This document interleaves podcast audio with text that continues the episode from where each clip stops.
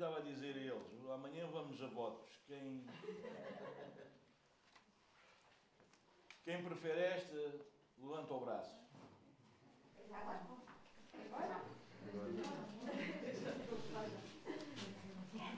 É pá, o Paulo levanta os dois. Então parece que a gente fica por aqui, então. Hã? Está bem. Tudo bem. Isto não dá para inclinar um bocadinho só assim. Não sei se é para os lados ou isso. Isso. Muito bem. ah, que alegria. Então, Leonor, se vai ou não vai? Tem que ir, não é? Tem que ir. É isso. Muito bem. Lagena.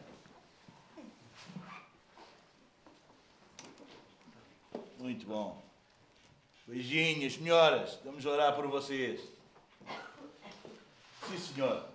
O ano passado, vocês lembram-se, nós, nós ah, ah, criámos, não foi bem um tema, mas talvez um tema, pronto, para o ano, não é? Para nós nos focarmos e irmos por aí fora. Vocês lembram-se qual foi o do ano passado ou não? Espírito Santo, não é? Ok?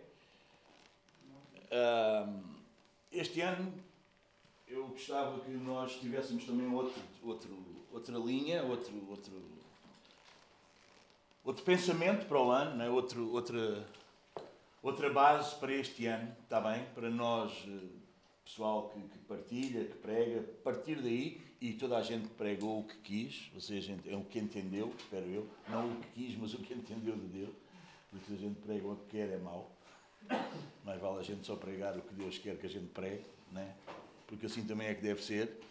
Ah, mas ah, gostava que partíssemos de, de, de, de outra, de, outro pensamento e de outro, de, outro, de, outro, de outro texto e de outra base que eu acredito que, que também é de Deus para, para nós neste, neste ano. Não é? Quantos acham que foi fixe o ano passado caminharmos assim e, e, e percebemos Deus nisso e em cada reunião nós vimos muito Deus nisso e Deus levou-nos a algumas coisas interessantes e abençoadoras para nós, está bem? Eh, Então eu gostava que este ano o nosso, o nosso texto base para este ano e a nossa, a nossa que sempre que nós eh, é, eh, pensamos em algo, ou até mesmo nós, nos nossos tempos devocionais, partir deste texto ou desta forma de pensamento por aí fora, e eu gostava que fosse João 15, está bem? João, capítulo 15. E eu não vou pregar eu não vou pregar, não vou pregar sobre isto hoje, está bem? Eh, so- sobre João 15, mas queria só ler, só ler o, o, o texto e, e, e algumas considerações e depois nós teremos todo o ano, todo o ano para isso. Mas eh, eh, que este ano possa ser o ano de nós percebermos que Jesus é a videira e que nós somos os ramos e que somos. Ou estamos ligados a Ele ou, ou, ou não somos. Ou não somos. Percebe? Isso é algo que este texto deixa claro: é ou nós estamos ligados à videira ou não estamos.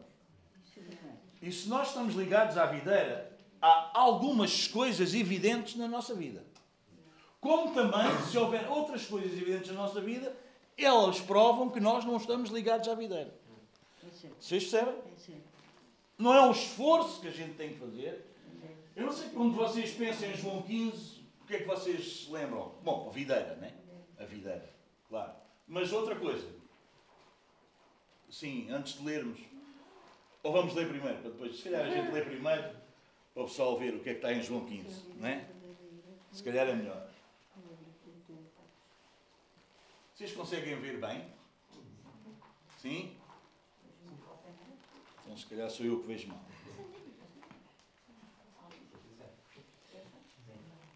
Ah, Desculpem lá, é só é que aqui não está mesmo muito. Bem, não sei se melhorou muito. Se calhar piorou para vocês. Está melhor? Pronto, ok. João 15, pode ser? Eu vou ler todo o capítulo de João 15 até ao versículo 4 do capítulo 16. Está bem? Este é vai ser o nosso texto, se vocês quiserem meditar todos os dias nele, não faz mal nenhum. Está bem? Hã? Eu estou numa de, de comer só peixe, não comer carne. Oh, meu Deus, que misericórdia. E não faz mal nenhum comer só peixe, ou não? A gente pode comer sempre peixe, não faz mal, ou não? É ou não é? Como também acho que não fazia mal nenhum comer só carne. não é? Então, comer, comer, comer muitas vezes a mesma coisa não faz mal, desde que se coma. Às vezes até para a dieta ajuda, não é? A gente deixar de comer uma coisa e comer só outra, não é? Então, se calhar, se a nossa dieta for João 15, se calhar não nos faz mal. Se calhar não nos faz mal. Está bem? Mas vamos ler então. Eu sou a videira verdadeira. Porquê é que Jesus diz que ele é a videira verdadeira? Porque havia uma videira, ou haveria videiras falsas. Já agora, se vocês. Qual era a videira falsa? Israel, o povo de Israel. Né? Diz que Deus criou uma vide e a vida, em vez de dar de uvas boas, deu uvas más. Né? Israel era suposto ser um povo abençoador para todas as terras e foi a desgraça que se viu, né? E, mas, mas o povo israelita tinha toda aquela coisa que eles eram de Deus e tal e tudo o resto, ao ponto de matarem o Messias, né? Vocês entendem? Então essa videira era uma videira falsa, né? E Jesus vem e diz: Não, eu é que sou, eu é que sou a videira verdadeira, né? Eu é que sou a videira no qual vocês, né, que são os ramos, podem estar ligados. E se vocês estiverem ligados a esta videira que é verdadeira, então vocês vão ter vida desta videira e vocês vão ser dessa videira verdadeira também, não é? Vocês vão ser os ramos dessa videira. Amém? Amém. Conseguimos perceber isso? Se quisermos mudar um bocadinho, perceber isso um bocadinho, talvez a videira falsa pode ser a religião, não é? Mas a videira verdadeira é Jesus. Ter uma religião é viver numa falsidade, numa mentira, num engano, é viver iludido, ok? Há muita gente tem muita experiência com a religião e nenhuma intimidade com Cristo. Sim, é verdade. E é complicado, manos, é complicado. E vocês sabem disso como eu. É tão complicado, é tão complicado. A gente ouve falar as pessoas de Jesus, a gente ouve falar as pessoas que são crentes evangélicos, inclusive até, né? e não conhecem sequer o Evangelho. Como é que alguém pode ser crente evangélico se não conhece o Evangelho? Se mistura tudo e mistura Evangelho com, com catolicismo, com budismo, com, com. É uma coisa incrível que a gente ouve. Eh, eu agora estou impactado com, logo, o programa de televisão lá do, do Big Brother. Epá, então lá dois, o Jardel e outra rapariga brasileira, não é? É pá, que supostamente eles eram crentes, pá. Supostamente o Jardel anda numa igreja evangélica no Brasil. A rapariga, inclusive, dá testemunho que vai à igreja, mas aquilo é uma baralhação naquela cabeça, mano. É uma coisa. É incrível, é incrível. E eu, eu ouvir isto, eu fico preocupado. Eu fico preocupado. Fico preocupado com o quê? Fico preocupado se, se nos fechassem a nós numa casa também, como é que nós éramos? É que é muito fácil a gente falar dos outros. É muito fácil a gente dizer, olha, aquele faz assim, aquele tem aquela reação, aquele entende Deus desta maneira. Então e nós? Como é que nós seríamos? Vocês entendem? Como é que nós seríamos mesmo? Se alguém nos perguntasse, como perguntava um dia, um dia destes à, à rapariga, então, mas como é que é isso de Deus e como é que é essa coisa? E eu não sinto nada, eu não sei o quê. Como é que nós íamos explicar? Como é que nós íamos dizer? Como é que nós, como é que nós iríamos expor? Será que nós sabíamos? Será que nós. Vocês entendem, manos? É que às vezes a gente vive aqui no nosso mundinho, não é?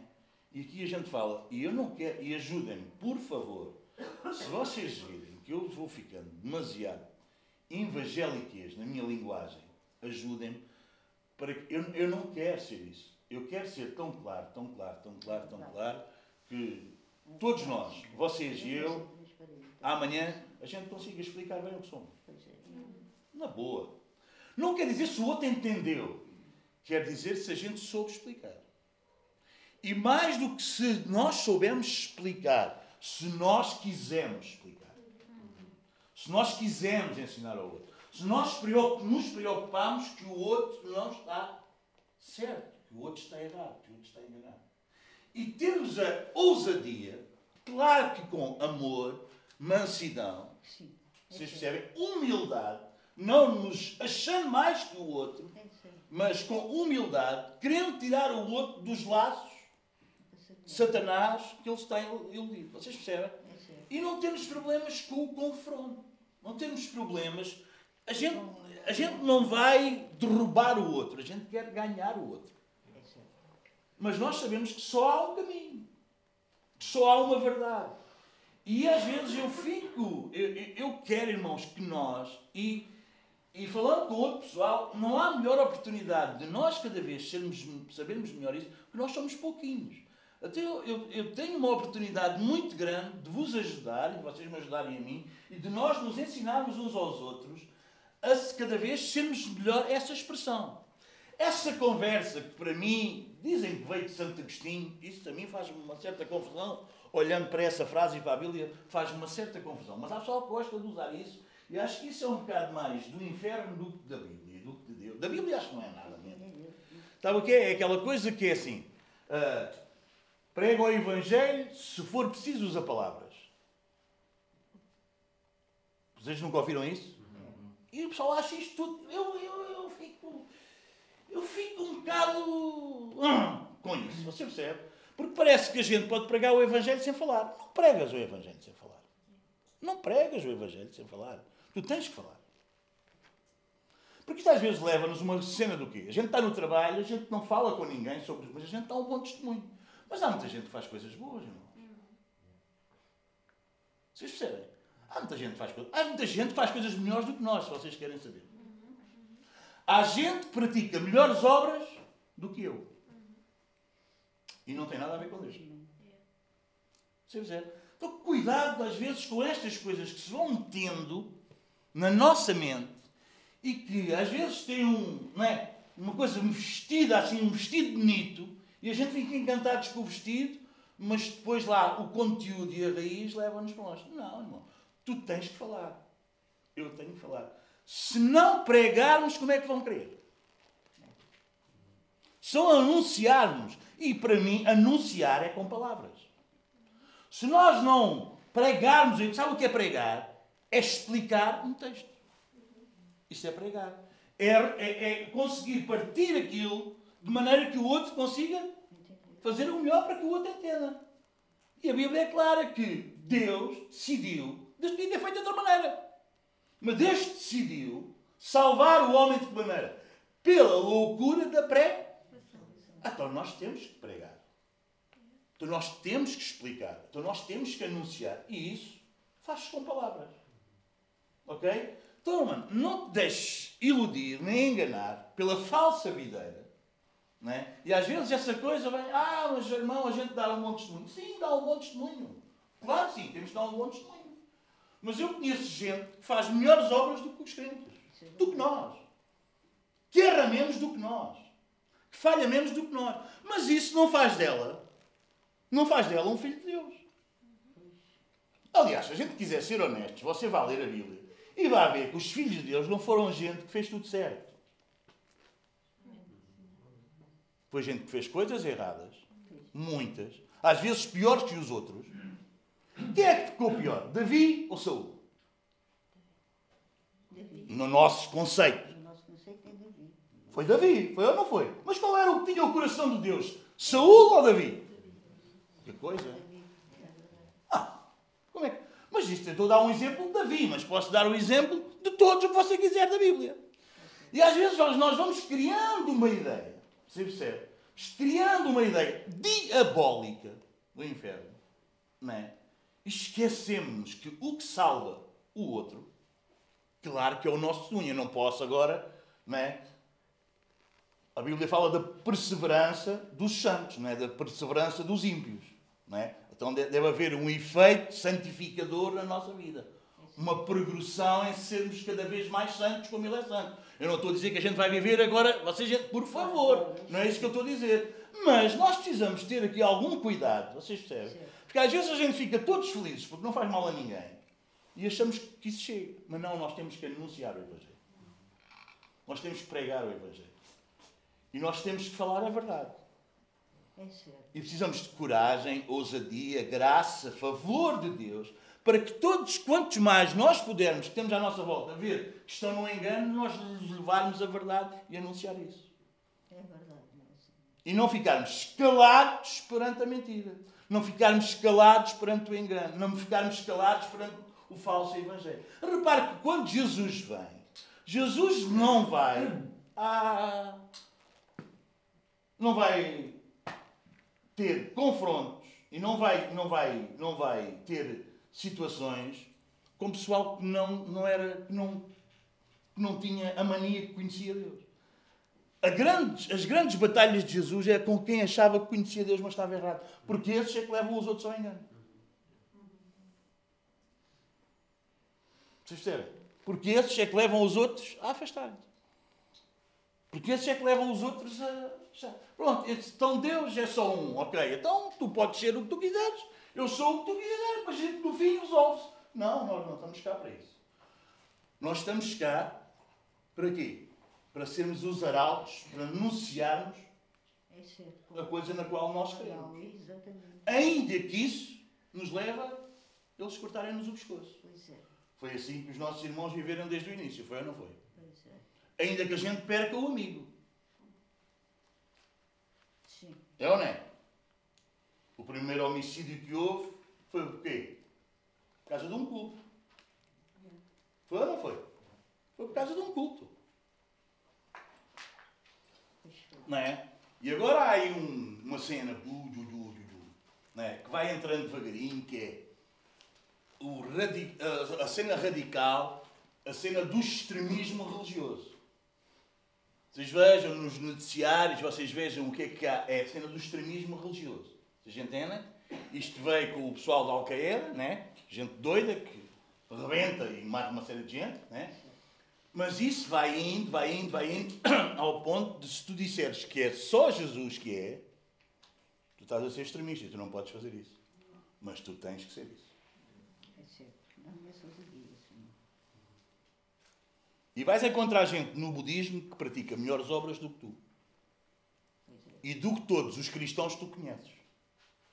E o que isso vai fazer contigo é às vezes tentar te envergonhar e tu, bom, vou falar como se. Vocês percebem? E nós precisamos ter cuidado, manos. Nós fomos chamados para as boas obras. Mas nós também fomos chamados para anunciar aquele que nos salvou. E a razão pela qual ele nos salvou. E ninguém vai para o céu e ninguém vai para junto de Jesus por praticar boas obras. Isso não compra a nossa salvação. Todos nós vamos para lá porque a obra que Jesus fez chega. Foi suficiente para nos salvar. Depois de Ele nos salvar, Ele vai operando em nós a santificação. É. Amém? É por isso que Ele é a videira verdadeira. E o meu Pai é o agri. É o que trabalha. É o que trabalha a videira. Não é? É ou não é? É. Todas as coisas contribuem juntamente para o bem daqueles que amam a Deus. Daqueles que são chamados segundo o seu propósito. E qual é o propósito? Fazer-nos conforme a imagem do seu filho. Esse é o propósito. Então, todas as coisas, tudo na tua vida. A cura, há gente que acha que só a cura é que contribui, é um grande testemunho. Não, a doença pode ser um grande testemunho. Quem é que diz que só a cura é um grande testemunho? Porquê que só a cura é um grande A doença pode ser um grande testemunho. Ah, a pessoa ser abençoada e ter muitas coisas é um grande testemunho que Deus está a abençoar. A pessoa pobre pode ser um grande testemunho. A pessoa não ter nada e ser fiel pode ser um grande testemunho. Qual é a cena? Porquê é que nós metemos aqui coisas que não. Vocês entendem? Sim, Deus trabalha em ti e em mim, e ainda hoje nós estávamos todos a orar, estávamos a dar graças a Deus pelo ano passado. Porquê? Porque a gente foi fantástico, escorreu tudo bem, maravilha. Não, porque todas as coisas que nos aconteceram e todas as que nos vão acontecer têm a graça de Deus de trabalhar em nós para moldar em nós cada vez mais o caráter de Cristo. Houve coisas boas, houve coisas menos boas. Houve coisas que nós fizemos bem, que fiz. Houve coisas que nós fizemos muito mal. Fiz da mesma, porque também contribuíram para nós hoje sermos o que somos. É verdade.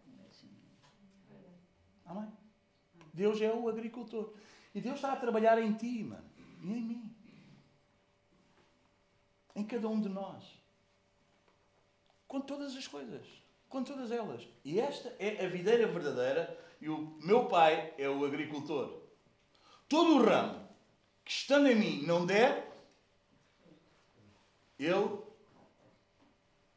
Ai. Todo o ramo que estando em mim não der fruto, ele o corta. E todo o que dá fruto, limpa para que produza mais fruto ainda. Vós já estáis limpos pela palavra que vos tenho falado. E claro que isto vem no contexto do que Jesus está a falar lá no cenáculo, não é? E, e, e ele já tinha saído, e aqui já Judas tinha ido embora. Já Judas tinha ido preparar-se para entregar Jesus. Vocês entendem? Então todos estes que estavam aqui já estavam limpos, porque se nós fôssemos ver atrás, iríamos ver que um de vós não estava, né? que Jesus tinha dito. Mas aqui Jesus diz: então todos estes que estavam ali com Jesus já estavam limpos. De que maneira? Pela palavra que vos tenho falado. Permanecei em mim e eu permanecerei em vós. Como não pode o ramo produzir fruto de si mesmo, se não permanecer na videira, assim nem vós o podeis dar, se não permanecerdes em mim. Eu sou a videira, vós os ramos. Quem permanecer em mim e eu nele, esse dá muito fruto, porque sem mim nada podeis fazer. Se alguém não permanecer em mim, será lançado fora, à semelhança do ramo, e secará, e o apanharão e lançam no fogo e o queimarão. Se permanecerdes em mim, e as minhas palavras permanecerem em vós, pedireis o que quiserdes e vos será feito. Nisto é glorificado meu Pai, em que deis muito fruto, e assim vos tornareis, e assim a, a, a, a, a, versão, a, a versão de Jerusalém diz que e assim vocês provam, e assim provais que sois meus discípulos. Como o Pai me amou, também eu vos amei, permanecei no meu amor. Se guardares os meus mandamentos, essa é a prova, permanecereis no meu amor.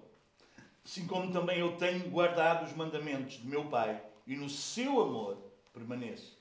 Tenho-vos dito estas coisas para que o meu gozo esteja em vós e o vosso gozo seja completo. O meu mandamento é este: que vos ameis uns aos outros, assim como eu vos amei. Ninguém tem maior amor do que este, de dar a alguém a própria vida em favor dos seus amigos. Vós sois meus amigos, se fazeis o que eu vos mando. Já não vos chamo servos, porque o servo não sabe o que faz o seu senhor. Mas tenho-vos chamado amigos, porque tudo quanto ouvi de meu Pai vos tenho dado a conhecer. Não fostes vós que me escolhestes a mim, pelo contrário. Eu vos escolhi a vós e vos designei para que vades e deis fruto e o vosso fruto permaneça, a fim de que tudo quanto pedirdes ao Pai em meu nome, Ele vos conceda. Isto vos mando. Eu não estou à espera que vocês sintam, eu não estou à espera que vocês queiram, eu estou à espera que vocês obedeçam. Isto vos mando, que vos ameis uns aos outros. Se o mundo vos odeia, sabei que, primeiro do que a vós, me odiou a mim. Se vocês fossem do mundo, o mundo amaria o que era seu. Como todavia não sois do mundo, pelo contrário, dele vos escolhi, por isso o mundo vos odeia. Lembrai-vos da palavra que eu vos disse: não é o servo maior que o seu senhor. Se me perseguiram a mim, também perseguirão a vós. Se guardarem, se guardaram a minha palavra, também guardarão a vossa. Tudo isto, porém, vos farão por causa do meu nome, porquanto não conhecem aquele que me enviou. Se eu não viera, nem lhes houvera falado, pecado não teriam. Mas agora não têm desculpa do seu pecado. Quem me odeia, odeia também a meu Pai. Se eu não tivesse feito entre eles tais obras, quais nenhum outro fez, pecado não teriam. Mas agora não somente têm eles visto, mas também odiado, tanto a mim como ao meu Pai. Isto, porém, é para que se cumpra a palavra escrita na sua lei. Odiaram sem motivo. Quando, porém, vier o Consolador, que eu vos enviarei da parte do Pai, o Espírito da verdade, que dele procede, ele dará testemunho de mim. E vós também testemunhareis, porque estáis comigo desde o princípio. Tenho-vos dito estas coisas para que não vos escandalizeis. Eles vos expulsarão das sinagogas, mas vem a hora em que todo que vos matar julgará com isso, tributar culto a Deus. Isso farão porque não conhecem o Pai nem a mim. Ora, estas coisas vos tenho dito para que, quando a hora chegar, vos recordeis que eu vos las disse. Não vos las disse desde o princípio, porque eu estava ainda convosco. Amém? Então, muitas vezes este ano, manos, leiam, leiam este texto, meditem nele. E agora a pergunta que eu vos fiz, que eu vos fiz no, no, no princípio. O que é que, o que é que salta aqui à vossa. Se vocês tivessem que falar, ok, videira, e outra coisa que salta aqui à vossa. Tem eleição? Não. Sim, mas outra coisa. Fala muito aqui. Está fruto? Isso. Não é? Dar fruto. Dar fruto. Dar fruto. Dar muito fruto. Se são meus discípulos, dá fruto. Não é? Uma videira dá fruto. É ou não é? Não é isso que ressalta? Quando nós. Hum? Mas como é que se dá fruto? E o que é que é o fruto? Fruto é a gente trazer muitos colegas de trabalho à igreja, eles aceitarem Jesus e. É, é isso? É o testemunho. A nossa maneira de viver perante todos. Primeira coisa que eu gostava que, que, que, que vocês guardassem, manos, e, e, e, e refletissem sobre isso, é que dar fruto não é um esforço nosso. Você percebe? O ramo não faz esforço para dar fruto. Fruto é algo que acontece naturalmente. Pois é. Naturalmente. É ou não é? Hum? É ou não é? Uma laranjeira não vai dar alfarrobas. Ou vai? Pois é. Não vai, porquê? Porque não é um esforço de, fazer, de produzir uma coisa. É algo que tem a ver com a natureza. Então, a grande ênfase aqui é o quê? É nós permanecermos na videira. É nós permanecermos em Cristo. Porque se nós permanecermos em Cristo, nós vamos dar o fruto, que é o quê? Que é o caráter de Cristo na nossa vida. Escrita na tua lei, é verdade. Percebe? Isto não é ver se a gente é mais santo, isto não é ver se a gente consegue praticar melhores obras, isto não é ver se a gente consegue ser melhor que o outro. Nada disso, nada disso. Porque fruto não é uma coisa que é um esforço da minha parte para ver se eu consigo fazer. Não. É uma coisa que me acontece quando eu estou ligado. É por isso que ele diz logo: todo o ramo que estando em mim não der fruto, corta. Porque é suposto, quando tu estás ligado, dares fruto. É normal. O que é que acontece no ramo da laranjeira? Vai dar laranjas. No ramo da figueira vai dar figos. Jesus vai contar e vai dizer o quê? Pelo fruto os conhecereis. Não pode uma árvore boa dar mau fruto, nem uma árvore má dar bom fruto.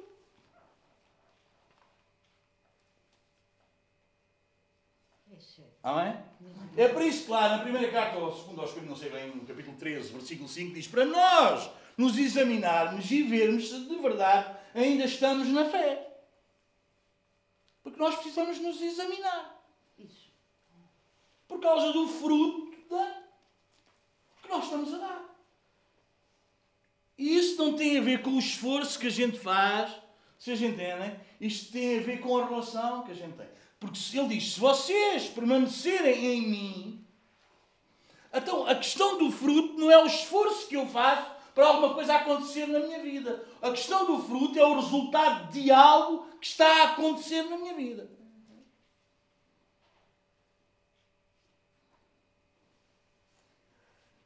Amém?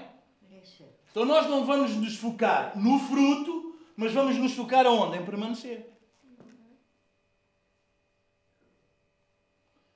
Permanecereis, permanecei em mim e eu permanecerei em vós. Como não pode o ramo produzir fruto de si mesmo, quer dizer, não é um esforço próprio, não é uma força que se faz para. Ai, irmão, tentei e não consegui. Ai, que coisa. É isso? Não. Não. É isso mesmo. Não. Não é um esforço próprio. É um estilo de vida. Nós permanecemos nele. Se nós permanecermos nele, o fruto acontece. Se nós sairmos de lá, o fruto também acontece. Outro. É certo.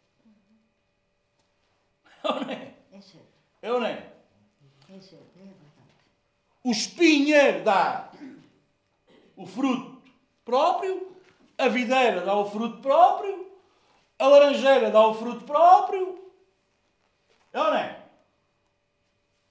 Depende de onde nós estamos ligados, onde nós permanecemos. Ele, ele vai nos ajudar a, a- entender isto de uma maneira simples, só que a gente complica. É fácil, a gente olha para a árvore e vê. O, que o ramo está ligado, vai dar fruto. E ponto. É verdade. Ponto final. Simples. É. Simples. Obrigada. Eu não estou a dar fruto. Ah, vou me esforçar para dar. Não, vou ter que me ligar. Amém. Vou ter que estar, se calhar, de onde eu saí, de onde eu. Porque eu às vezes posso, em vez de estar na videira verdadeira, estar na videira falsa, que aprecia as minhas obras e que me exalta e que me faz querer achar melhor que o outro, e eu já estou na videira falsa em vez de estar na videira verdadeira. Porque eu já estou valorizando muito mais a obra do que o Senhor da obra. Eu estou já valorizando muito mais os meus atos, não é? As minhas ações, as minhas boas obras, do que Ele. Pois não podemos vangloriar. É verdade. Sim. Não é? Também te- precisamos ter cuidado para não cairmos num outro extremo, que é, então se a salvação é pela fé, não é pelas obras, eu posso viver de qualquer maneira que eu vou ser salvo. Também não. Porque nós fomos salvos para as boas obras. Mas nós fomos salvos para as boas obras, não é as que eu faço e que me levantam. São as boas obras que Ele preparou de antemão para que eu andasse nelas. Então eu só consigo nele. Amém? Porque às vezes a gente também ouve muito aquele versículo que diz que as nossas melhores obras são como trapos de imundícia, não é? E então a gente acha que pronto, isso vale o que vale. Não, não. Nós fomos salvos para as boas obras e diz que nisto é glorificado o meu Pai, em que deis muito fruto. Então as obras contam para Deus. Viver de maneira que se agrada a Deus conta para Deus. Claro que sim. Aliás, nós vamos reinar lá segundo a maneira como nós vivemos aqui. Isso importa, vocês entendem? Então, vocês percebem que às vezes há aqui duas, duas, dois, duas, duas cenas que nos podem atrapalhar um pouco. Ah, então se não é pelas. Pronto, então se não é pelas obras, então eu não preciso fazer nada. Não, é preciso fazer. Mas não é preciso fazer para eu ser salvo, mas é preciso, eu preciso fazer porque eu sou salvo e se não fizer, isso incomoda-me, isso mostra-me que eu não estou nele. Então isto não me dá estatuto, isto simplesmente confirma quem eu sou e a quem eu estou ligado. Vocês entendem? Então isto não me dá estatuto que, que, que como é que eu hei de dizer isto? Não me dá mérito para ser salvo, mas isto testemunha que eu sou salvo. Está confuso ou está? É assim. É ou não é? Amém? É assim. Como não pode o ramo produzir fruto de si mesmo, é. É isso mesmo. Videira. Há gente que se esforça, há gente que quer ser melhor que ontem, há gente que este ano quer ser melhor do que foi o ano passado, quero. mas não vai conseguir. Ninguém vai conseguir. Se não tiver, nele. Porque é um esforço próprio. Não tem intimidade com Deus. Não passa tempo com Ele. Não, vocês acham, há gente que quer estar limpo sem ler a palavra. Não pode. Porque é a palavra que nos limpa. A palavra que é o espelho. A gente lê e a gente não. É por isso que alguns querem mudar a Bíblia. Porque não querem ser mudados por ela. Alguns querem alterar o que está escrito, querem as suas interpretações, porque não querem ser uma interpretação do que ela está. Querem que ela se ajeite à sua própria, ao seu próprio jeito. Vocês entendem? E isso atrapalha-nos. É ou não é? É. Ninguém por si mesmo pode dar fruto. Então queres dar fruto? Então não é uma questão de tu te esforçares para dar fruto. É, eu hoje vou. Imagina o Sérgio, eu hoje vou para a escola, aquilo é tão difícil, pá, todos os dias, mas eu hoje vou e eu não vou. Sabes como é que tu não vais? Sabes como é que tu vais falhar menos? É tu teres intimidade com Jesus. É permaneceres nele.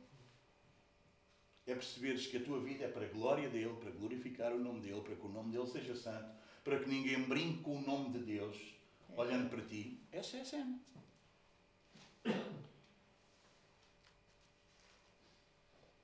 É tu teres intimidade com Deus, percebes todos os dias, a todo o tempo.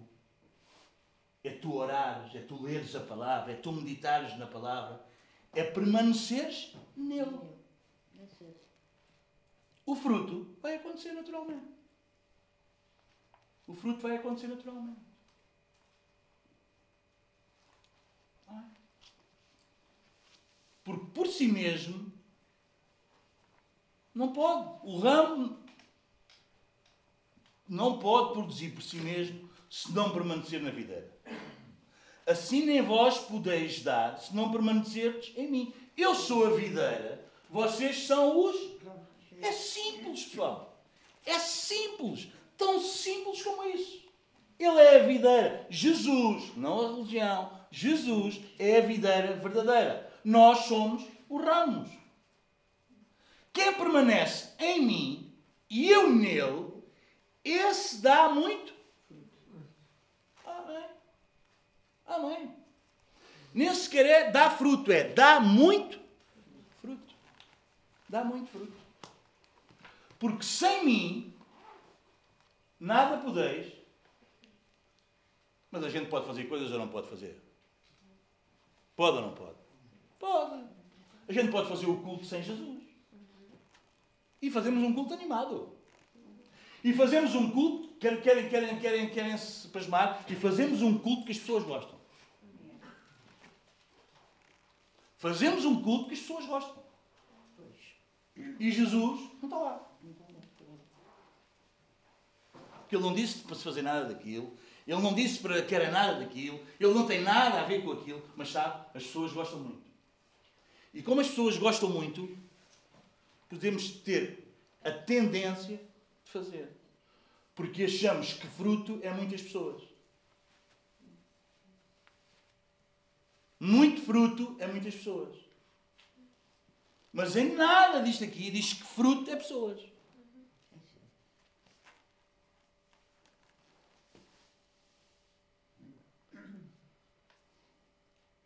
Fruto pode ser pessoas, mas pessoas cheias de Deus.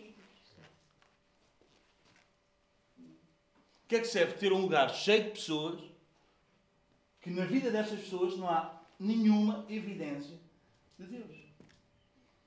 É por isso que o Evangelho precisa ser pregado, precisa ser explicado, precisa ser anunciado, não é? Para quê? Para que as pessoas saibam o que são.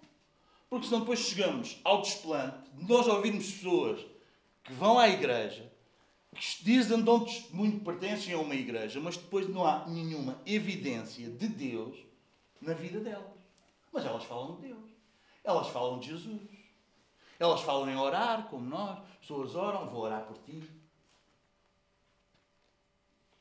Olha, Deus ama-te. Ah, se tu soubesses como Deus te ama. Ah, dá só uma oportunidade a Ele. Pensa nele. Ele ama tanto. Ele quer.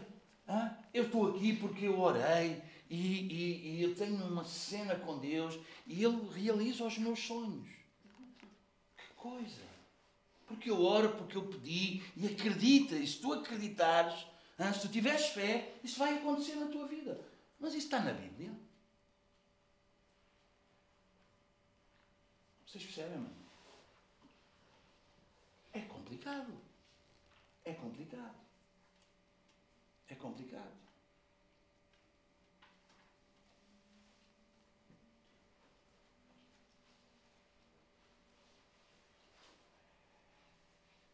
Se alguém não permanecer em mim, será lançado fora, à semelhança do ramo, e secará. E o apanham, lançam no fogo e o queimam. Porque se há madeira que não serve para mais nada, olha, os ramos da videira não serve para fazer casas, para pôr uns barrotes, não, é? não serve. Aquela madeira não serve para mais nada a não ser para dar fruto. O resto é queimada. O, o, o eucalipto dá, vocês têm. Agora, a videira, a videira, a madeira da videira não serve para mais nada, serve para dar uvas. Isto quer dizer que a nossa vida, manos, ou está ligada a Ele e é para dar o fruto que Ele quer dar na nossa vida, ou senão a nossa vida não serve para mais nada. Serve para ser pisada pelos homens, não é? serve para ser usada, serve para ser um, um, uma, uma cena de, de brincadeira, de, de, serve para ser ridicularizado, seja, porque não serve para mais nada. Porque ou tu dás o fruto da videira, ou senão não nada. E sabes uma coisa? E mais tarde, e mais tarde vais ser lançado no fogo. Porque não presta para mais nada. É por isso que Paulo dizia: Eu não tenho em nada mais a minha vida como proveitosa, como se a minha vida prestasse para alguma coisa, a não ser para cumprir o que Deus diz para eu cumprir, para eu fazer a vontade de Deus, porque a minha vida não serve para mais nada. É isso. É isso.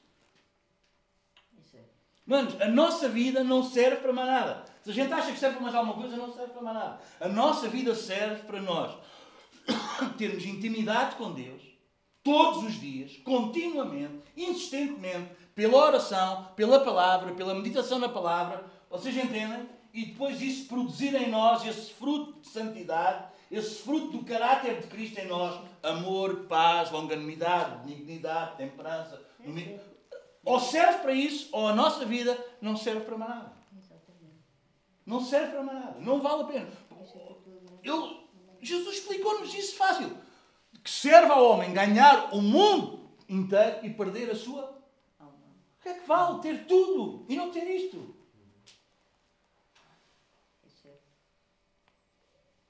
Amém? Então é um bom tema para a gente meditar este ano, vocês não acham? É um bom tema, manos, para nós meditarmos este ano. E nós estamos, eu sublinhei bem aqui o versículo 5. Porque sem mim nada podeis fazer. Mas eu preciso sublinhar isso aqui e isto estar bem vincado no meu coração. Porque eu às vezes acho que posso fazer coisas sem ele. Eu não tenho coragem de lhe dizer. Mas às vezes eu tenho, infelizmente, ainda há coragem de fazer. Vocês não? É ou não é? E eu preciso estar convencido, limpo, lavado por esta palavra, convencido pelo Espírito Santo que inspirou João a escrever este Evangelho e a perceber que sem ele nada posso fazer. Ou o que faço não vale nada. Não conta para nada. Não vale para nada. Porque a nossa vida só é proveitosa só tem algum proveito se for para Ele. Se permanecerdes em mim, e as minhas palavras, estou no versículo 7, permanecerem em vós, é porque, sabe porque é que é isto? é que há gente que diz que está em Jesus, mas depois as palavras de Jesus não estão nele. Estão outras palavras qualquer. Hum? Mas eu também tenho muita fé, mas eu também acredito. Mas eu também, também acredito em Deus, mas eu também leio a Bíblia, mas eu também oro. Sim, mas as palavras dele estão em ti? Aquilo que ele diz acerca da tua vida é o que tu dizes acerca da tua vida ou tu desculpas a tua vida? Não é? Aquilo que ele diz em mim que é errado, eu digo também que é errado, isso é o quê? Isso é arrependimento, isso é concordar com Deus.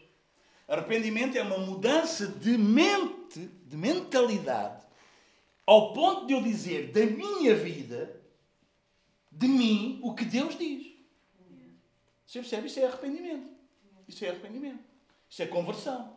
Eu digo acerca de mim o que Deus diz. Então, se o que eu estou a fazer é errado, eu digo. Eu, eu concordo com Deus com a palavra dele. Vocês entendem? Há gente que Deus diz uma coisa, mas a pessoa diz: Ah, sim, mas sabe, sou fraquinho, toda a gente erra. Não! Se Deus diz que é mau, é mau.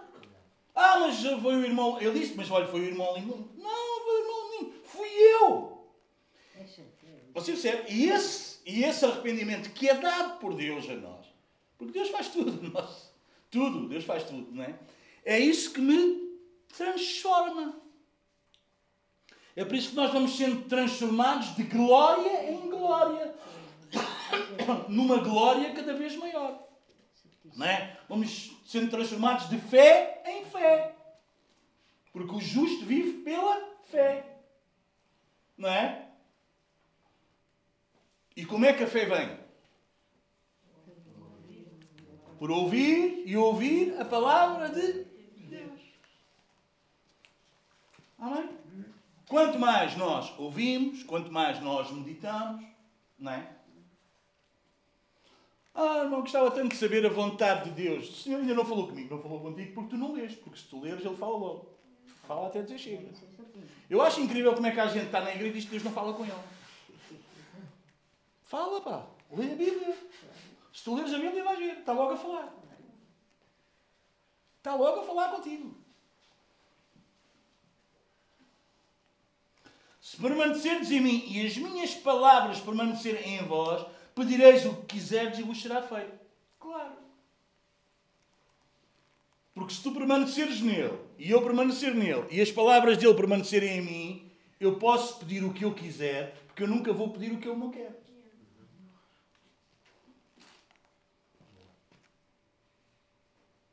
É ou não é? Eu nunca vou pedir o que ele não quer. Então, se são as palavras dele em mim, se é a palavra dele em mim, não é? Graças a Deus que eu cada vez vou ouvindo menos orações que não têm a ver com a Bíblia. Eu fico tão feliz com isso. Mas bem lá atrás eu ouvia muita oração que não tinha a ver com a Bíblia. Gente a orar coisas que a Bíblia não diz. Vocês entendem? Mas não tem problema nenhum, porque vamos andando segundo a luz que temos. Não é? Vamos caminhando segundo a luz que temos. Mas até pela oração, tu vais percebendo se estás nele ou se estás em ti. Se aquilo que tu oras é as palavras dele ou são as tuas palavras querendo que ele faça. É ou não é? Não negligencies a oração, nem negligencies a palavra. Porque essas duas coisas são imprescindíveis para a nossa vida. Quanto mais tu lês, quanto mais tu meditas, também mais tu vais orar, porque a palavra vai te levar à oração. Mas a oração também te vai levar à palavra. Quanto mais tu oras, também mais tu lês. Não há como. Não há como. Quanto mais tu lês, menos pecado há na tua vida. Quanto mais tu oras, menos pecado há na tua vida. Amém? Não podes ter uma leitura religiosa tipo das 7 às 8. Aqui, todos os dias, pomba e bala. E fazeres disso um ritual. Isso não vai valer nada. Isso não vai valer nada. Ah, então, mas é porque é das 7 às 8 e no, no mesmo lugar. Não. É porque tu fizeste daquilo um ritual. e não fizeste daquilo o teu tempo de intimidade. Ah, então a gente não precisa de ter um tempo, precisas ter muito tempo. Precisamos de ter muito tempo, não é só um tempo, é muito tempo, mas não um ritual. Tu não podes ter um ritual com este livro. Tu tens de ter um encontro todos os dias com o Deus deste livro. Que tu encontras através deste livro, lendo este livro. Mas não é um encontro com o livro, é o encontro com o autor do livro. Vocês percebem a diferença? Eu posso ler este livro todos os dias e isso não fazer nada na minha vida. Não haver um mínimo de transformação na minha vida. Porque eu só tenho um encontro com o livro. E acho, e estou confiado na minha obra. Na minha realização. Vocês? Percebem a diferença? E eu acho que esta minha realização, que esta minha obra, me dá um estatuto de. Isso. Vai. Vocês percebem aqui a linha? A linha que há aqui. Vocês percebem? Eu alivio a minha consciência porque já li a Bíblia hoje. Mas quando eu li a Bíblia, eu encontrei-me com Deus. Talvez o outro leu dois versículos e teve com Deus. Eu li um livro inteiro e não me encontrei com Ele. Vocês percebem? Então não é a prática, mas também é a prática. Vocês entendem? Não sei se eu consigo me explicar bem. Mas se a gente viver, a gente sabe como é. Vocês entendem? Porque se fosse só ler, há gente que lê isto, pessoal. Há gente que sabe pregar, há gente que sabe ensinar. Os padres, pastores, sei lá, gente, gente relação com Deus, zero. Mas sabe falar muito bem, sabe explicar muito bem, sabe. Mas intimidade com Deus, zero. É certo. E essa videira é falsa. E nós somos os ramos da videira verdadeira. Amém? Nisto é glorificado meu Pai. Então qual é o fruto? Como é que eu sei que tipo de fruto é? É um fruto, não um fruto que me exalta a mim, mas um fruto que na minha vida exalta Ele. Amém? Amém? Não é o quão eu sou aplaudido, é o quanto dele é revelado. Não é o quanto gostam de mim, é o quanto conhecem a Ele. É certo. Amém? Porque Jesus vai dizer até: olha, vocês não fiquem admirados. Vocês foram tirados do mundo e o mundo vai vos odiar, mas não se admirem. Porque antes de vos odiar a vocês, odiam-me a mim. E vocês não queiram ser mais já agora do que eu, porque o servo ser maior que o seu senhor era uma coisa incrível. E há gente que acha que vai ser apreciado.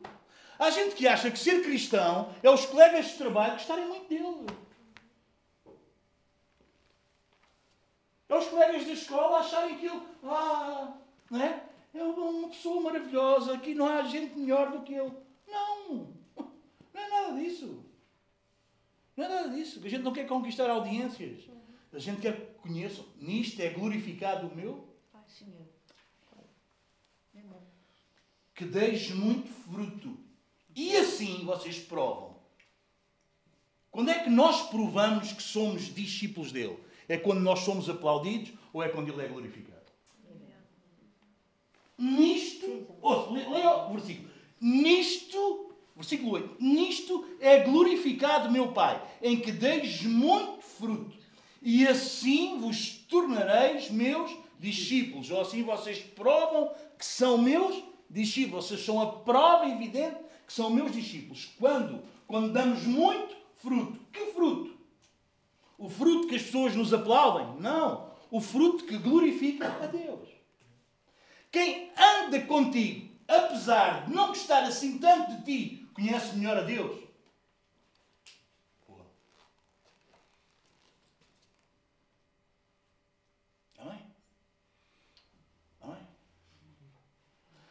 Sabem, irmãos, às vezes nós somos atraídos pelos aplausos. Uh, somos traídos, não é? Eh, atraídos também. Atraídos também. Atraídos também. Mas somos traídos pelos aplausos. Somos traídos pelos elogios, pela bajulação.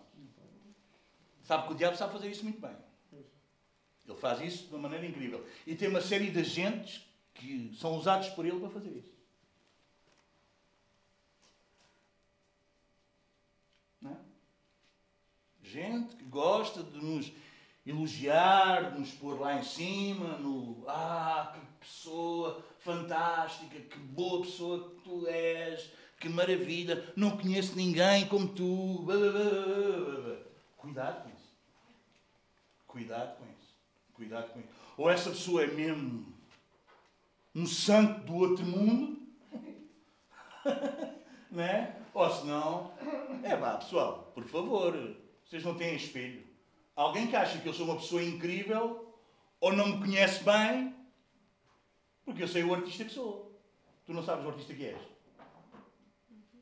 Ou eu não estou. Hã? A gente fica muito ofendido quando o outro lhe diz alguma coisa que ele é. Então, mas se tu fores honesto, se calhar o outro está mesmo a dizer o que tu és. Ah, fica muito magoado. Não, eu fico, eu fico alerta com aqueles que me elogiam muito. Ou não, manos? Ou não? Ou se toda a gente nos conhecesse mesmo, mesmo, mesmo, mesmo, mesmo, mesmo como a gente é, hum? e tivesse a coragem de nos dizer mesmo como a gente é, hum? e eles diriam tanto que a gente, ah, que maravilha. Ah, a Sarinha é uma maravilha, não é? Conheço ou não? É ou não é? Perguntem ao Dani que ele já vai conhecendo. Só que ele decidiu amá-la, não é? É, é a salvação dela. É a salvação dela. Perguntem à minha mulher, à minha mulher acerca de mim. Aos meus filhos acerca de mim. Perguntem. Não é? Agora por causa disso eles vão embora. Agora por causa disso a minha mulher deixa. Amanhã faz anos de casada. 24. Só para vocês não se esquecerem. Que eu ia me esquecendo. Hã? Mas é isso ou não é, manos? É isso ou não é? Manos, se não for Deus em nós, o que é que a gente? O que é que a gente é? Bora o que é que a gente é? Hã? É por isso que ele diz: sem mim nada podeis fazer. Sem mim, nada. Hã? Nós não vamos para lá porque nós somos muito boas pessoas. Nós vamos viver com Deus e vivemos aqui com Deus porque Ele é muito boa pessoa. E decidiu salvar-nos. E decidiu castigar todo o nosso pecado na pessoa de Jesus. E não desistir de nós. Escolheu-nos e diz: Tu és meu. Agora vamos trabalhar. Agora vamos trabalhar. Agora vamos operar em ti. Agora vamos mudar esse coração, que é uma coisa que é uma coisa incrível. Você acha de si, lê Romanos 7 e você vai ouvir Paulo dizer: Quero fazer o bem, o mal está comigo. Hã? Quando eu penso fazer, hã? miserável homem que eu sou, quem me vai livrar do corpo desta morte? Sabe, manos, quanto mais tu lês a Bíblia, mais tu percebes que não prestas. Eu desconfio muito, desconfio muito de gente que diz que lê a Bíblia e acha-se bom. Ou se não ensinem-me a ler a Bíblia dessa maneira. Mas quanto eu mais leio este livro, mais eu percebo que não vale nada e que é só a misericórdia de Deus na minha vida. É por isso que ele diz-nos: sem mim nada podeis fazer, tens que permanecer em mim, porque se sais daí, já foste. E isto não é uma desculpa para os nossos erros, isto é uma evidência do que nós somos, e se talvez nós entendendo isso, talvez nós vamos errar um pouco menos. Não confiamos. Maldito o homem que confia na carne e que faz do seu braço forte a sua arma. A verdadeira circuncisão, diz Paulo, somos nós, que não temos confiança alguma aonde? Na carne, em nós. Amém. Amém. É por isso que os discursos e as pregações motivacionais e as pregações que tu consegues e vais, e Deus é contigo, e bora, e avança, e vais conquistar. Não, isso é mais do inferno do que do outro lado qualquer. Percebes, mano? É muito desagradável de ouvir. É muito agradável de ouvir. é muito bonito aqui aos nossos ouvidos. Mas é um erro. O reivindico, o determino. Você nunca ouviu o pessoal orar assim? Eu reivindico, mas tu reivindicas o quê? Mas és da CGTP ou da UGT ou da. Algum, algum sindicato? Ou o que é que tu pertences aqui? Ou és igreja? Eu determino, mas tu determinas o quê?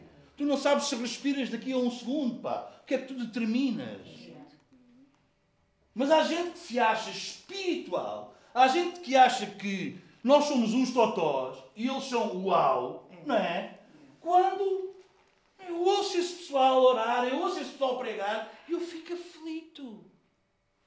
Eu fico aflito. Fico aflito.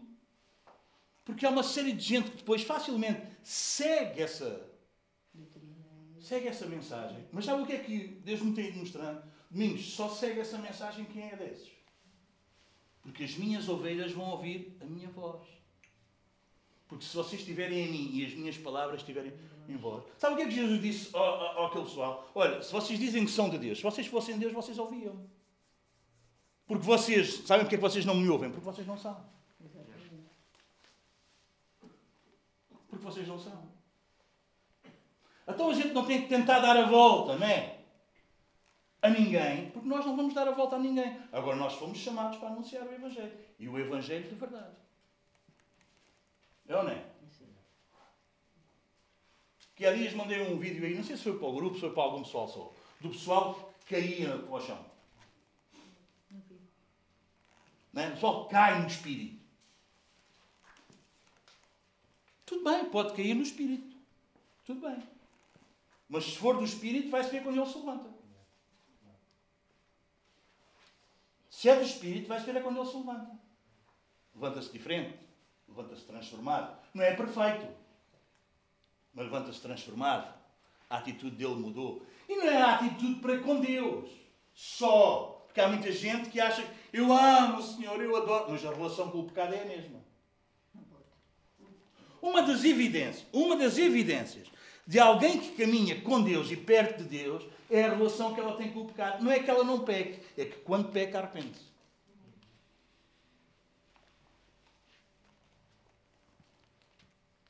Não dá para viver junto de Deus se não for em arrependimento. Não é que eu não erro, é que quando eu erro, eu arrependo. Eu concordo que aquilo é errado. Eu não arranjo argumentos, eu não arranjo desculpas, é. Eu não arranjo teorias. É Vocês percebem? Eu não acho que tenho qualquer direito sobre o outro quando eu peço perdão ao outro. Não, eu peço perdão ao outro e o outro pode me ofender dizer tudo o que eu fiz acima de mim. A seguir eu pedir perdão. Porque eu de facto concordo que eu errei. Você entende? Não é? Aliás, a Bíblia não diz para tu pedir perdão. A Bíblia diz para tu confessares, para nós confessarmos as nossas culpas uns aos outros. Para que sabemos. Eu assumi que fui um artista. É certo. É Ponto. Agora a irmã diz: Oh, não, Domingos, mas você foi horrível. O que você me disse, o que você falou, que você fez, isto, isto, isto, foi horrível. Isso não se faz. É isso mesmo, irmão. Não se faz mesmo. Estou mesmo danada consigo. Tenho todo o direito, irmã, de estar danada comigo. Tenho todo o direito de estar indignada comigo. Tem, irmã, tem mesmo todo o direito de estar indignada comigo.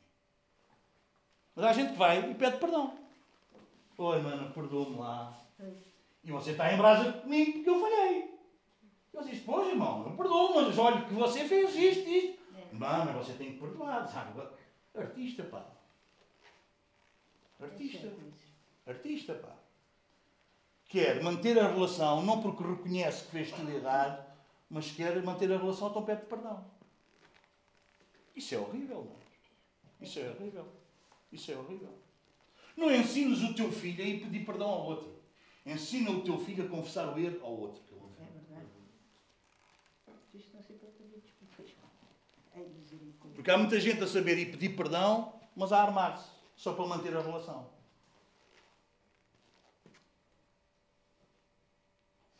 Essa hoje aprendi com os anos da minha vida. É verdade.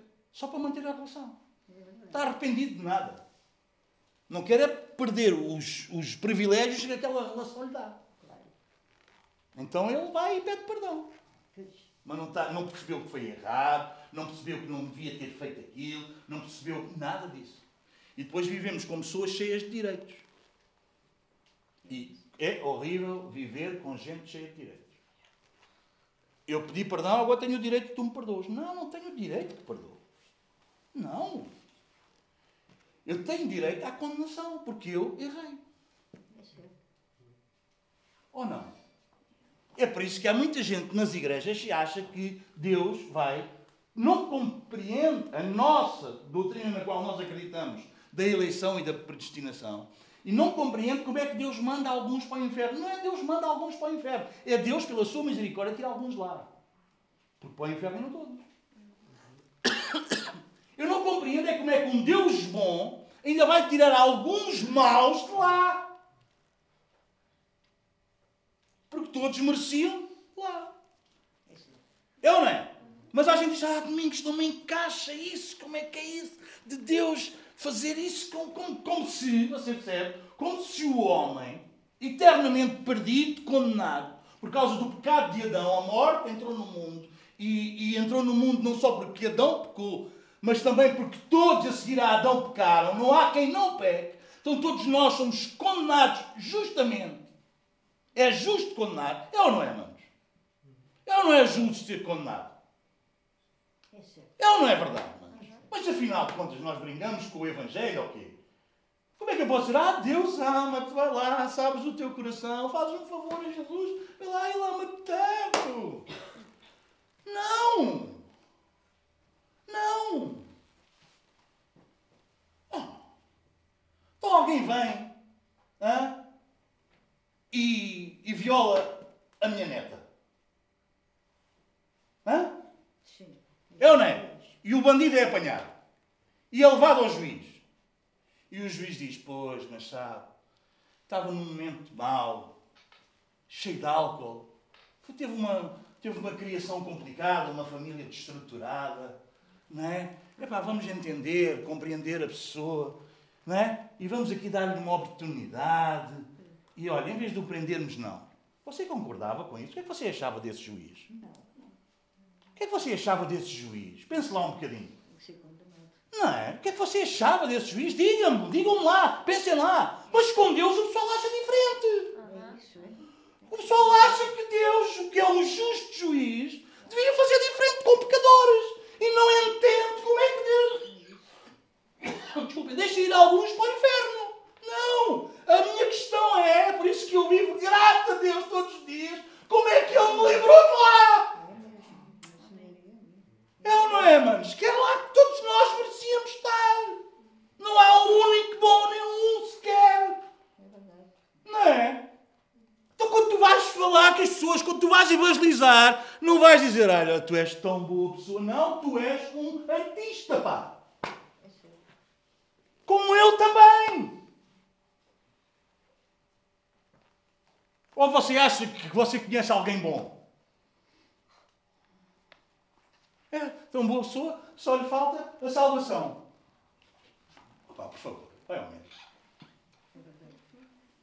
Jesus disse quando vem um outro, bom mestre, o que é que eu hei de fazer para herdar a vida eterna? E Jesus diz, oh, bom, porque tu estás-me a apreciar, não é? Estás-me a ver e achas-te. Tu também te achas, não é? Não é? Se alguém acha o outro bom, se ele também se acha bom. Ou não? Não é? Bom mestre. E Jesus diz, pá, peraí. Onde é que tu vens? Diz, então, cumpre os mandamentos, não conheces a lei? Faz isto, faz aquilo. Isso, faz, isso faço eu desde a minha mocidade. Sou também assim. Vocês percebem isso ou não? Também tenho direito a. Alguém está a entender? Hum? Não. O homem é tão mau, tão mau, tão mau, tão mau, que até quando faz alguma coisa boa é por interesse. É por interesse. É para o seu ego. Esse é o homem natural, é assim. O homem natural é assim. Até quando faz alguma coisa boa, é para se exaltar a Ele.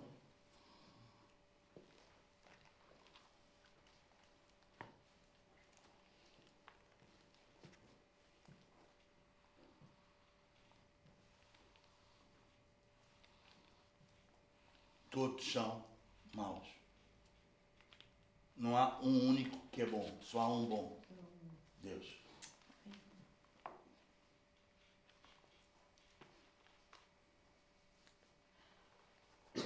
Jesus não foi um homem bom que foi maltratado. Jesus foi o único. Deus é o único. Não há mais. Por muito tu gostes dele, por muito que eu goste dela, ninguém. Então nós já sabemos. Então nós já sabemos.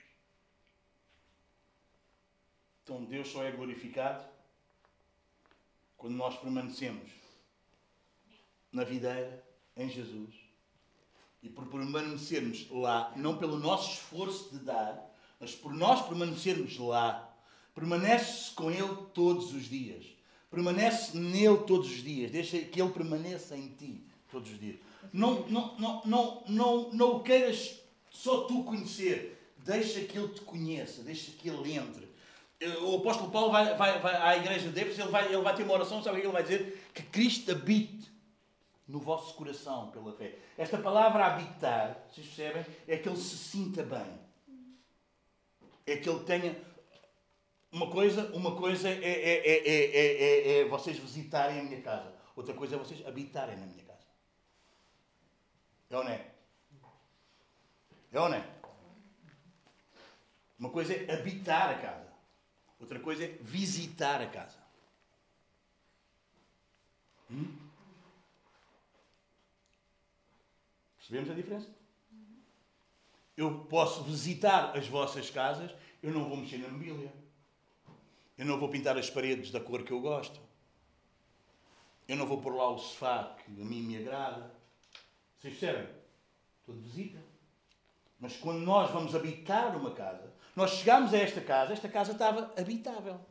Mas nós fizemos algumas obras. Porquê? Para pôr a casa a, a, a, a querer dizer connosco. É ou não é? Quando aqui diz que, que, que, que Cristo habite é? nos vossos corações, é isso. É, ele vai à tua vida. E não é só tu que estás nele, mas é ele que também está em ti e ele vai ajeitar a tua vida Hum? Ao jeito dele, isso é habitar. Isso é habitar. Isso é Cristo habitar no teu coração, pela fé. A vida não é mais como tu gostavas, o teu dia a dia não é mais como tu querias, como tu sonhaste, como tu desejavas, porque agora Ele habita na tua vida.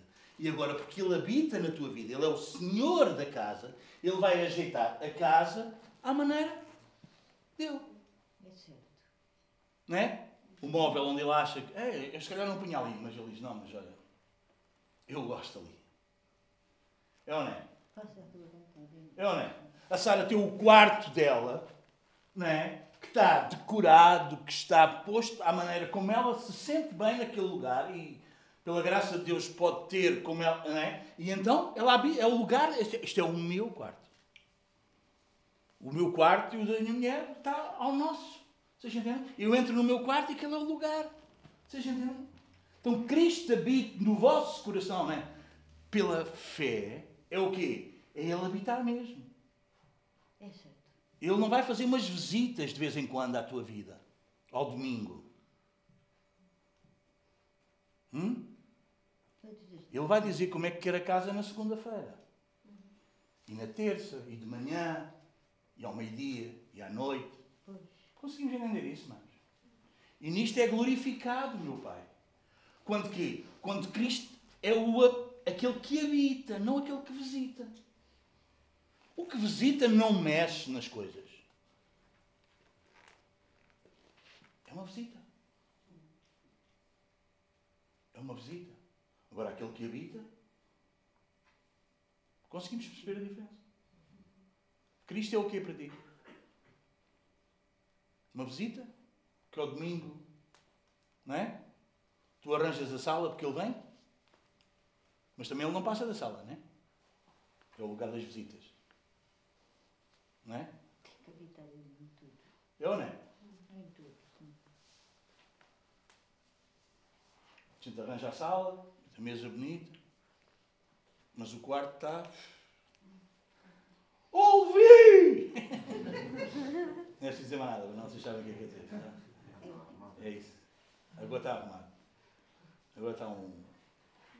Foi uma visita mais intensa. Mas vocês percebem, irmãos? Vocês percebem? Vocês permanecerem em mim e eu permanecer em vós. Obrigada, meu Jesus. Isso é a prova. Isso é a prova que vocês, vocês estão a provar. Vocês são uma prova, vocês são um testemunho. Vocês são meus discípulos. O facto de darem muito fruto. Se guardares os meus mandamentos, permanecereis no meu amor. É o amor dele, não o teu, nem o meu. A maneira que tu provas que permaneces no amor dele é guardar os seus mandamentos. É bom permanecer no amor dele ou não? Hum? É ou não é? É ou não é? É muito bom permanecer. É, é horrível tu teres filhos que desobedecem. Porque tu amas todos. E há uns que não querem permanecer no teu amor.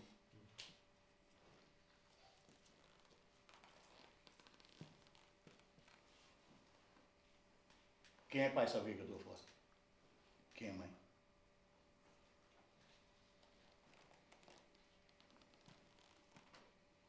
O filho que obedece permanece no amor, desfruta do amor, vive no amor, está envolvido.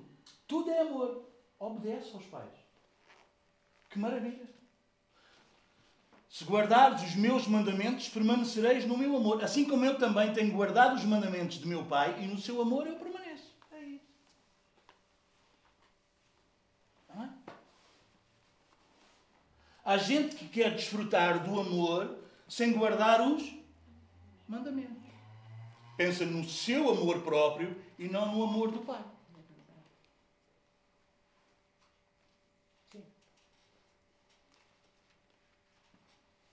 Tenho-vos dito estas coisas para que o meu gozo, qual gozo? Qual prazer? Gozo, prazer. Quem é, que- quem é que tem prazer com estas coisas que nós estamos a falar? Eu.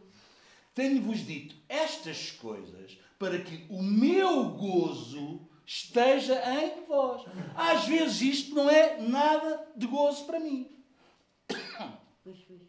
mas eu sei que é gozo para ele. Não é? Dar mais uma milha, perdoar sempre. Vocês entendem? É ou não é? Negarmos a nós mesmos. Às vezes isto não é muito gozo para nós.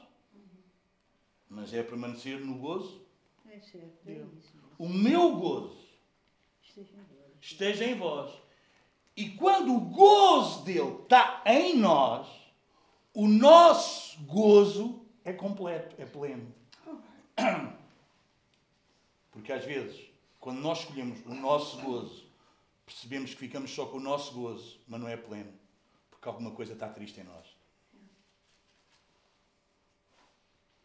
Mas quando nós vivemos no gozo dele, e quando nós percebemos que fizemos a vontade dele, e que nós percebemos que guardamos o mandamento dele, quando nós obedecemos a ele, então o nosso gozo é completo. Às vezes, onde nós somos traídos é que nós queremos ir pelo nosso gozo antes de ir pelo aquilo que lhe dá prazer a ele. Mas quando nós escolhemos ir por aquilo que dá prazer a ele, porque estamos ligados a ele na videira, então o nosso gozo é completo. Porque nós percebemos que afinal de contas é dessa maneira que vale a pena. Será isso ou não? O meu mandamento é este: que vos ameis uns aos outros, assim como eu vos amei. Ninguém tem maior amor do que este, dar a alguém a própria vida em favor dos seus amigos. Vós sois meus amigos. De que maneira? Se fazeis o que eu vos. Se estas palavras fossem ditas por outras pessoas, eu disse, ganda lata. Sim, também eu. Era ou não era? Pois. Eu também sou muito amigo de quem faz o que eu digo. É ou não é? Ganda lata. É ou não é? Mas só que este que está a dizer isto é o Senhor dos Senhores e é o Rei dos Reis. Há coisas que não são recíprocas. Você percebe? Há coisas que Jesus pode dizer a nós que nós não podemos dizer a Ele, nem aos outros. Porque nós somos numa dimensão bem diferente. Os irmãos percebem? Vocês serão meus amigos se vocês fizeram o que eu vos. Não somos mais prestadores de serviços. Somos amigos. Obrigada, meu Jesus. E há uma grande diferença entre um prestador de serviços e um amigo. Há uma grande diferença. Há uma grande diferença. Há coisas que nós, por sermos amigos, nós fazemos, nós somos, bem diferente do que se nós estivéssemos só a prestar um serviço. E temos a vantagem de ter a revelação. Tenho-vos chamado amigos, porque tudo quanto ouvi do meu Pai vos tenho dado a conhecer. Conhecer. Tu és amigo de Jesus? Não quero que me respondas, quero que tu penses. És amigo de Jesus?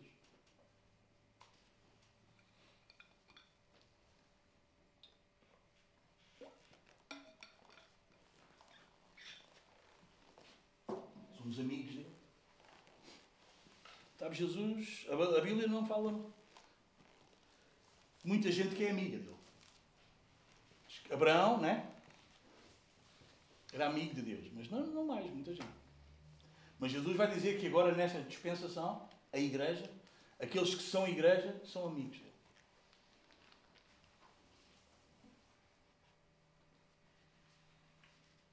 Amigo. Amigos. Não foste vós que, vos, que me escolhestes a mim. Pelo contrário, eu vos escolhi a vós e vos designei para que vades e deis fruto e o vosso fruto permaneça, a fim de quando pedirdes ao Pai em meu nome, lá vem outra vez, Ele vos conceda. Isto vos mando.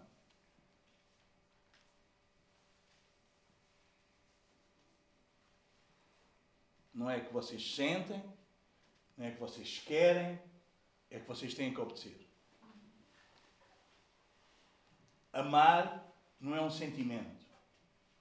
Amar é uma atitude, uma ação. Obrigada, Jesus. Amar não é se eu sinto. Amar é eu decido obedecer. Eu decido obedecer. Não é? Amar não é se o outro é agradável a mim. E porque ele é agradável a mim, eu amo muito. Não, não. Não é um sentimento. É uma atitude. É uma ação. Vocês entendem? Nós, como igreja, amamos-nos uns aos outros porque nós decidimos obedecer a Deus e amar-nos. Amém? Não é só com quem é agradável, não é só quem a gente gosta, não é só quem nos faz o que a gente. Vocês percebem? Amar, amarmos uns aos outros. Vocês percebem? E aqui está a falar de gente que está na videira, igreja. Amarmos nós uns aos outros é uma decisão, é uma ação e é uma atitude, não um sentimento. Não um sentimento. Não é? Obrigada. É uma atitude. Eu tenho a atitude de amar cada um de vocês. Quer eu sinta, quer eu não sinta. Porque eu estou a obedecer a um mandamento. Eu vos mando. Ele não pergunta se te apetece, não pergunta se hoje. Não. É um mandamento. Eu vos mando. Que vos ameis uns aos outros. E nós devemos ser conhecidos por gente que tem essa atitude. Obrigada, Não é esse sentimento. Não é esse sentimento. É essa atitude, essa ação propositada, intencional. Eu vou repetir. É uma ação propositada e intencional. E diz que quem não ama não é de Deus, nem conhece a Deus, porque Deus é amor. E Deus tem essa atitude de nos amar.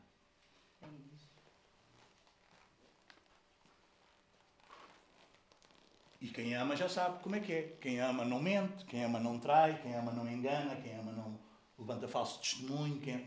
É isso ou não? É. Hã? Tudo crê, tudo suporta. Como é que é o amor? Não, é? não vale a pena interferir, mas amar é isso. Mas é o quê? Porque eu sinto, ah, não. Isso às vezes é muita paixão. E a paixão às vezes hoje está muito acesa, no outro dia está muito fria. Não é? Às vezes a gente por paixão hoje é capaz de correr este mundo e o outro, no outro dia nem mexe o dedo do pé. Não, eu vos mando, eu vos mando que vos ameis uns aos outros. E isso é uma ação, é uma atitude propositada, é uma atitude consciente que nós sabemos que é isso que nós temos que ser e que fazer. Porque quem não ama não conhece a Deus, porque Deus é amor. É. E amor não é um sentimento. Ai, eu amo muito. Ai, o meu coração. É, isso às vezes é só. Estás só excitado nesse dia. Pois. Não é? É só uma excitação nesse dia.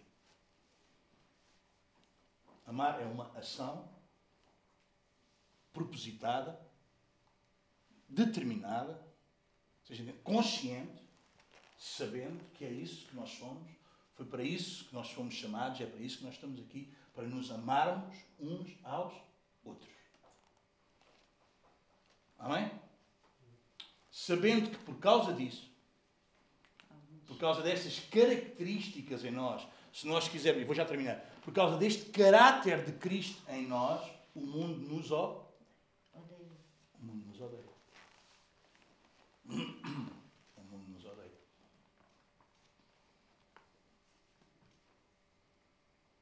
O mundo odeia-nos.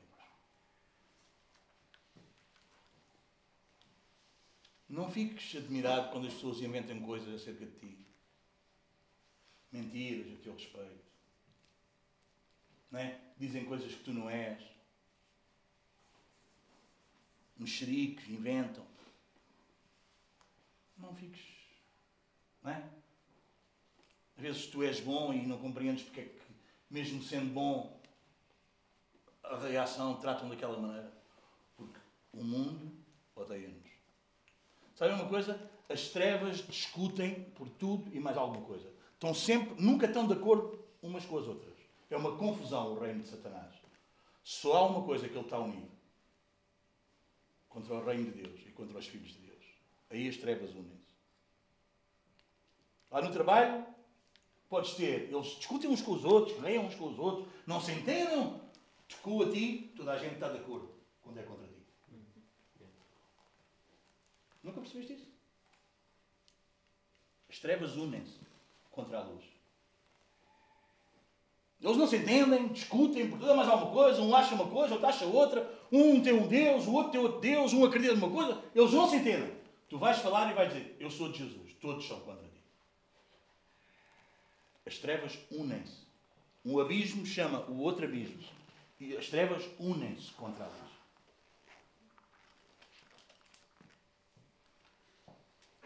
Estão em desacordo em tudo. Ninguém se entende. Eu não. Veja aí as eleições, veja aí o que você quiser ver. Aquilo eles estão em desacordo com tudo.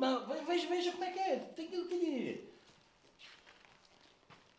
Há uma coisa que eles estão juntos contra. Deus. E contra os filhos de Deus. O mundo odeia-nos. O mundo odeia-nos. Fiquem conscientes disso. irmãos. O mundo não nos aplaude. E cuidado quando o mundo nos aplaude. Cuidado quando o mundo quer ser nosso amigo. Cuidado. Ah, Senhor, tu não vais. Eu não vou permitir. Alguém como tu, uma pessoa tão boa como tu és? Não, tu não vais. Não vou. Não era a conversa de Pedro para Jesus? que é que Jesus disse? Vai-te daqui, Satanás. Tu não pensas nas coisas de Deus, tu só pensas nas coisas dos homens.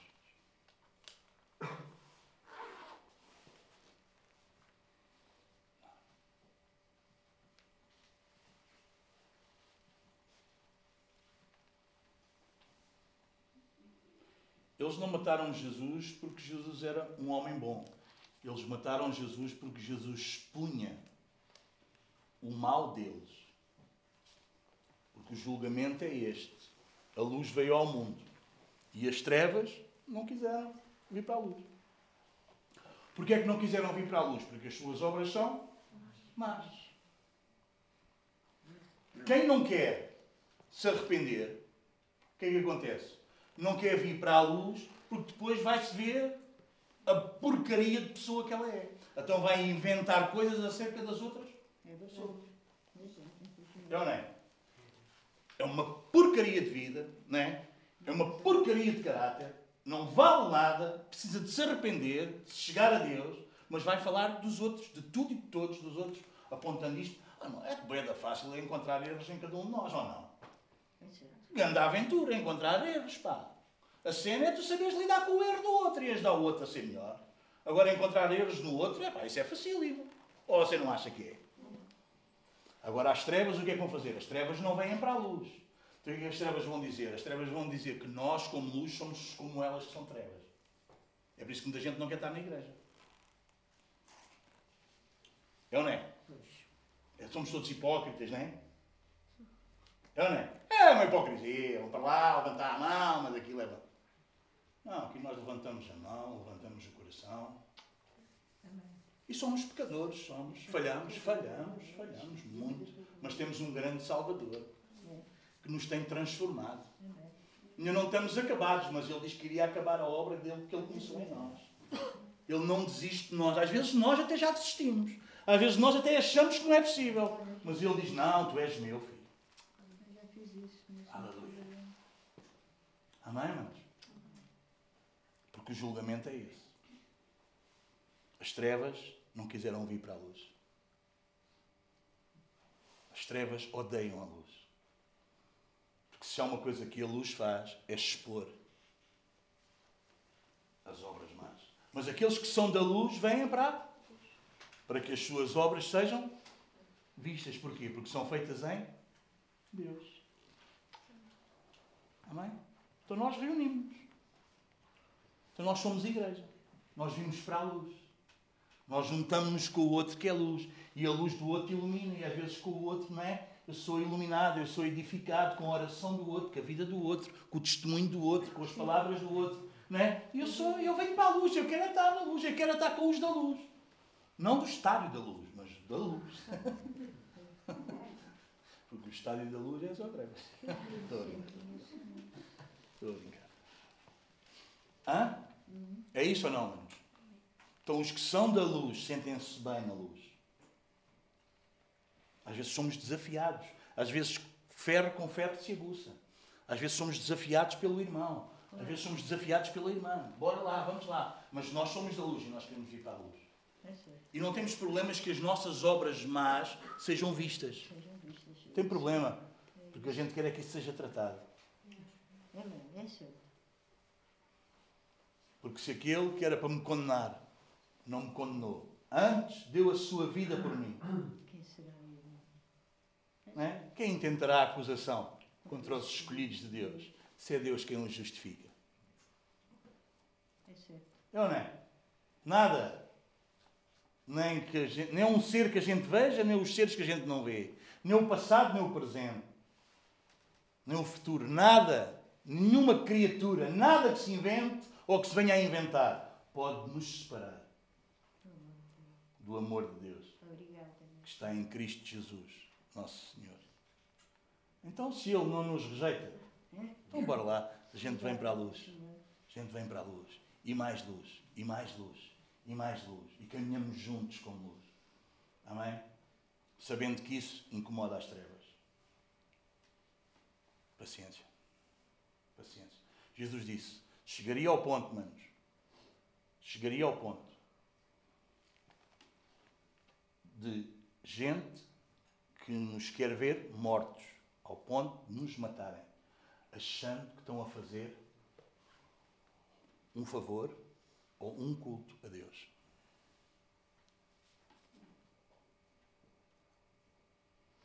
É? Incrível, não é? Vocês vão ser odiados ao ponto não é? de quem vos fizer isso a vocês, acabar com vocês, está a prestar culto a Deus, está a fazer um favor a Deus. É incrível, não é? Eu disse-vos essas coisas para que quando elas acontecerem vocês saberem. Jesus não nos disse isso para a gente ter medo dessas coisas. Jesus disse isso para nós sabermos que isso iria acontecer e não havia problema nenhum. Ele estaria connosco todos os dias, até à consumação dos séculos. Irmãos, talvez ainda não é neste ano 2022, mas o cerco está apertando. Quanto mais tu permaneceres na videira, quanto mais ele permanecer em ti, mais tu vais ser incompreendido, mais tu vais ser maltratado, mais tu vais ser blasfemado, mais vão falar de ti, mais, vão, mais perseguido vais ser. Isso é um efeito que vai acontecer. Não penses que vai ser mais fácil, vai ser mais difícil, mas esse é o nosso privilégio. Não só de crer nele, mas de sofrer por ele. Isso é o que as Escrituras dizem. É sim, é sim. A nós foi-nos dar a graça, o privilégio, não só de crer nele, mas de sofrer por ele. Amém? É Senhor. Então vamos guardar este texto para nós irmos aí explorando durante o ano. Pode ser? Sim. Amém? Não esqueças, mano. Não esqueças. A árvore dá fruto segundo a sua origem, segundo a sua natureza. Se tu, por acaso, na tua vida, começas a ver que o fruto não é de acordo com a natureza dele, para. Amém? Para. Para. Isto não é uma crença, vocês entendem? A perseverança dos. É uma, é, nós vamos estudar isso. A, a- perseverança dos santos, irmãos, é uma evidência que o Espírito de Deus está trabalhando em nós para nós perseverarmos nesta caminhada. Vocês entendem? É uma evidência da salvação. É uma evidência. Não quer dizer que nós vamos perder, que nós podemos perder a salvação. Quer dizer que aqueles que perseveram é uma ação do Espírito nesses que são salvos. Amém? E nós, manos, ainda não fomos expostos ao que muitos dos nossos irmãos que nós lemos aqui nas Escrituras foram. Por isso nós precisamos estar preparados. Porque a gente está aqui numa colónia de férias. Isto é um fim de semana, férias. Mas à medida que tu permaneceres nele, à medida que ele permanecer em ti, à medida que tu amares os teus irmãos, não é? Vai haver uma, um intensificar. E ainda muito mais agora que o tempo se aproxima. Bom, isto vai chegar a um ponto, há uma linha teológica que defende que no último tempo haverá um grande avivamento e montes de gente salva. Parece-me que a Bíblia não diz isso. Parece que o que a Bíblia diz é que será que quando o Filho do Homem voltar encontrará fé na terra? Nós vamos estudar isso quando voltarmos a Apocalipse, a gente vai chegar lá e vermos essas linhas de pensamento. Percebem? Às vezes a gente somos levados, manos, por coisas que, ah, fixe, uau. Não, manos. Nós precisamos ser levados pela palavra, pelas escrituras, conhecê-las. E permanecer nele é permanecer na palavra. Permanecer em mim e as minhas palavras permanecerem em vós. Senhor, queremos agradecer-te pela tua palavra. Obrigado, Senhor, por este tempo que temos tido de meditarmos na Tua palavra, Senhor, e principalmente aqui em João, capítulo 15, quando somos ensinados, Senhor, que nós somos os ramos da videira verdadeira. Que privilégio. Obrigado por nos escolheres. Não fomos nós, Senhor, que te escolhemos a Ti. Foste Tu